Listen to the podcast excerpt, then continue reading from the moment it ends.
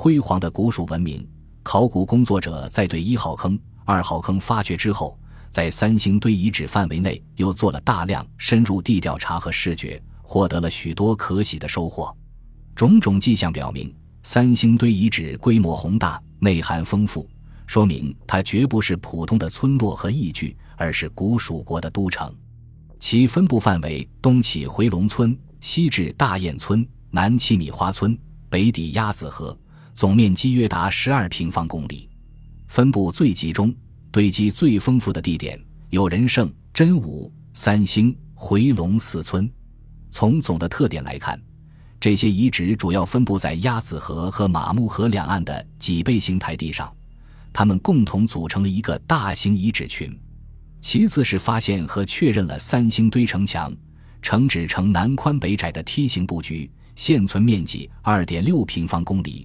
大致与郑州商城相当，东城墙和西城墙横跨鸭子河与马木河之间，东城墙长一千八百米，西城墙被鸭子河冲刷毁坏，残存八百米。南城墙筑在马木河弯道上，长二百一十米，北面未发现城墙，可能是以鸭子河为天然屏障。斜坡状的城墙主要采用分段夯筑法筑成，无论是其面积和修筑方法。在殷商时期都称得上是规模宏大的。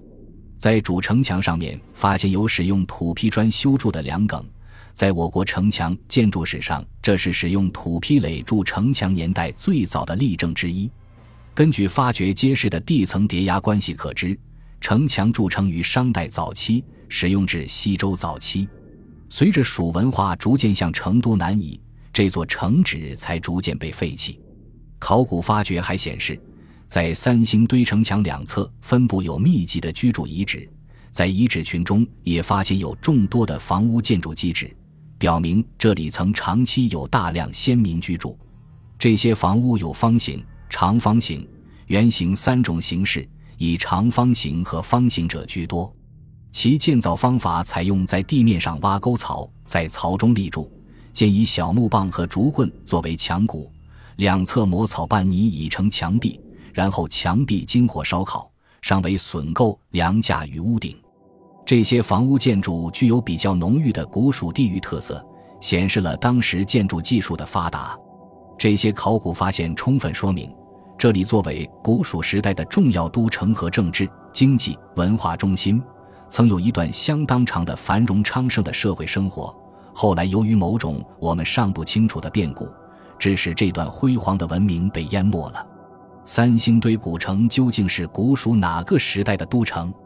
由于历史文献记载的简略和模糊，目前依然是个谜。学者们对此亦提出了不同的推测与看法。从文献记载看，汉代杨雄《蜀王本纪》中说：“蜀王之先名蚕丛，后代名曰百货，后者名曰鱼凫。此三代各数百岁，皆神话不死。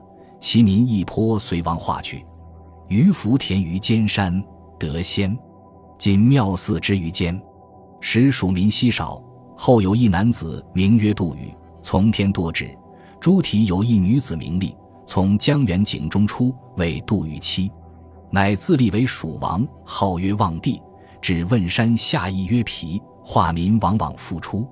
其后又有鳖灵治水，禅让即位，建立开明王朝的故事。通过这段具有浓郁神话色彩的技术，透露给我们的只是古蜀历史的梗概和传说。蚕丛、百货、鱼凫的都邑在什么地方，语焉不详。只有望帝杜宇的都邑比较明确，指汶山下邑曰皮。学者们对皮的地理位置曾有不同的解释，但与三星堆似乎并不是一个地方。近代长渠《华阳国志》将古蜀历史纳入了中原王朝体系。将传说中年代悠久的古蜀王朝大为推迟。其卷三《蜀志》说：“周时刚纪，蜀先称王，有蜀后蚕丛，其穆纵始称王。四作石棺石果，国人从之，古俗以石棺椁为纵目人种也。此王曰百冠，此王曰鱼凫。鱼凫王田于尖山，胡得仙道，蜀人思之，立为祠。”后有王曰杜宇，教民务农，一号杜主。石诸体有粮食女力游江源，与月之，那以为妃。移至皮邑，或至渠上。七国称王，杜宇称帝，号曰望帝，更名蒲碑。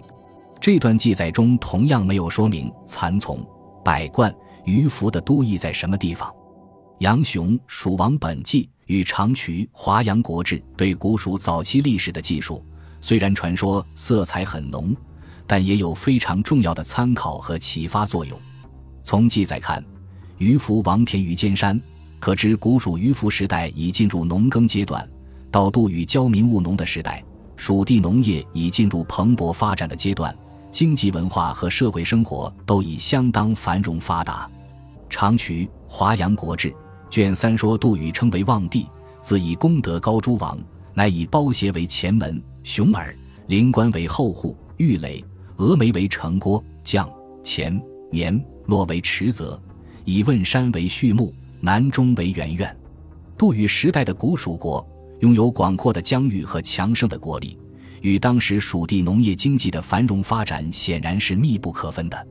成都平原这时已经出现了城市文明的曙光，杜宇拥有皮邑、渠上两座都邑，也就不足为奇了。其实，在于福王时代甚至更早的时候，水草丰茂的成都平原上就已出现了城邑，新津宝墩、温江于福村古城等八座早期城址的考古发现就是很好的例证。所以，有学者认为。三星堆遗址发现的早商时期蜀都城墙，很可能是于福王统一蜀国后所筑。三星堆出土的大量鸟头勺柄，便与于福氏有关。一号坑出土的金杖图案，也透露了与于福王朝的关系。简而言之，于福王在成都平原大地上建立了以其为统治核心的早期蜀王国，便定都于今广汉三星堆遗址这个地方，在这里修建了宏大的都城。直至其政权被后来的杜宇王朝所取代，也有学者认为，杜宇成为蜀王之后，三星堆古城很可能就是杜宇王朝的渠上城邑遗址。后来三星堆古城的突然废弃，则可能与鳖灵取代杜宇建立了开明王朝这一历史事件有关。到了开明五世，将都城移至成都，则与当时严重的洪灾有着密切的关系。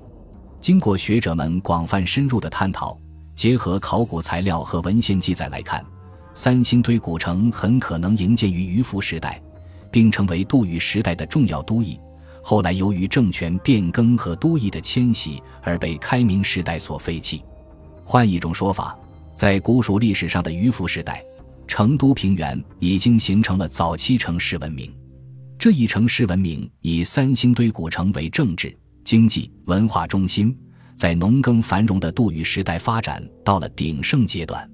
这个时期蜀地灿烂的青铜文化，无论是成熟高超的铸造技艺，还是绚丽多彩的风格特点，完全可以媲美于中原地区和世界其他古老文明区域的青铜文化。与同时期长江中下游和黄河流域基本处在同一发展水平线上，构成了中华文明满天星斗的发展格局。独具特色的古蜀城市文明，在三星堆古城被废弃后，似乎是突然淹没了，但它并没有中断。在开明王朝统治蜀地期间，随着治水和迁都等历史事件的发生，而进入了新的发展阶段。三星堆古城遗址和大量出土遗物的发现和研究，也为我们了解古蜀国与殷商的关系提供了丰富详实的证据。